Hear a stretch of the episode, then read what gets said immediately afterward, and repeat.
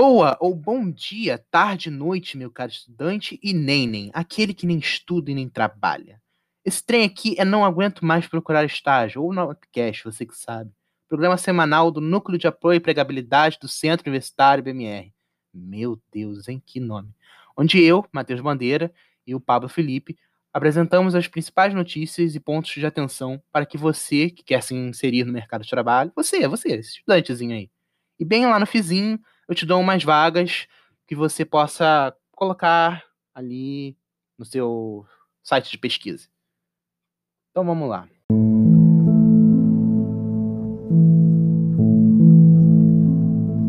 Começando aqui com o assunto da semana, que são as reações à fala da secretária do Tesouro, Janet Yellen, de tributar transações para multinacionais. Um tributo que seria acordado em um futuro próximo, em um acordo tributário internacional.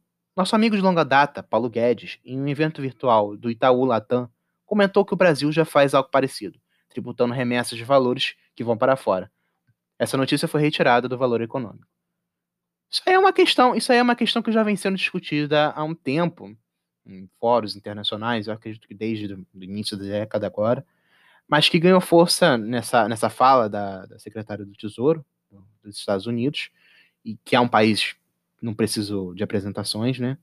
E que isso pode, de certa forma, afetar o mercado de trabalho, vocês não acreditam? Eu acredito que sim. Mas, principalmente no Brasil, né? Países em desenvolvimento sempre tendem a, a, a essa, a essa influência maior, essa acessibilidade maior em relação a esses temas. Mas como isso vai acontecer depende do futuro.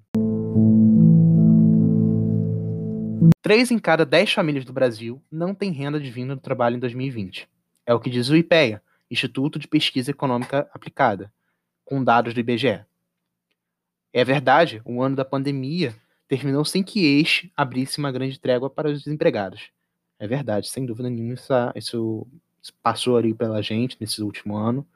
O número de desempregados poderia talvez ter sido maior ou não, não saberemos, mas que, sem dúvida alguma, pelo que, pelo que se passou, foram, foi um desemprego estrondoso. Falando no IBGE, houve um corte no orçamento que, segundo eles, pode invi inviabilizar o censo de 2021. Segundo o G1, site notícias do Globo, o corte que reduz o orçamento de um censo que mede, que abrange de uma certa maneira 200 milhões de habitantes do país, do nosso país, caiu de 2, 2 bilhões de reais, não milhões, 2 bilhões de reais para míseros 71 milhões, tornando o censo impossível. Lembrando aqui que o censo é extremamente importante para empresas externas e internas. Nele, é possível discernir algumas informações, né, como, por exemplo, renda, é, é, situação de, de instrução, no qual essas empresas externas e internas elas vão decidindo se elas vão investir ou não. E como elas vão investir, sem dúvida nenhuma. E é possível também discernir, entre outras informações, sobre indústria, também decidir como que você vai investir ali naquela região. Então isso pode causar um déficit de dados enorme, porque o último censo foi há quatro anos atrás, é que nem Copa do Mundo. Acontece de quatro, quatro anos, ele segue ali a, o ano da Olimpíada, na verdade. Então o déficit vai ficar de um oito anos nessa base do IBGE, e vai ter uma, uma deficiência na aplicação de certas medidas, tanto públicas quanto privadas, sem dúvida nenhuma. Já não vou mais me inscrever no concurso que, que ia abrir do BGE, né? Vai acabar o concurso. Então vamos lá, gente. Agora uma notícia para te animar. Estudante cansado que já quer me desligar e ver Faça Você Mesmo no Pinterest. A Seda College abriu inscrições para bolsas de aprimoramento de inglês na Irlanda. 90, par 90 parciais e 10 integrais, no sentido de, de valor, né?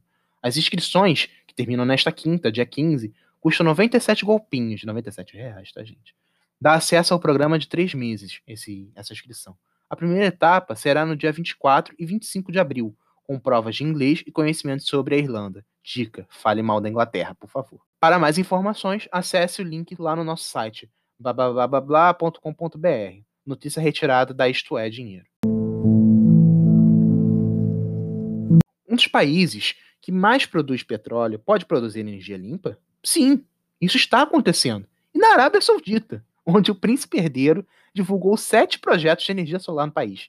A nova onda de energias renováveis parece estar em alta. Eu mesmo consegui um estágio devido a ela. Verdade, a Tim gosta muito de mim. E as oportunidades de vagas nessas áreas são reais. Notícia da Reuters. Agora, o momento tão aguardado. As nossas vagas. Bom, pessoal, por hoje é isso. Mas antes de ir embora, queria agradecer a todos que trabalham aqui comigo. Vinícius, Pablo, que ajudaram a montar, editar, escrever, outras mil coisas para o episódio de hoje. Leve isso para a vida, ouvinte. Agradeça, não só ao outro, mas a você também. Coragem, hoje ainda é terça. Então, é isso aí. Bom dia, boa tarde, boa noite para você. E até semana que vem. Tchau!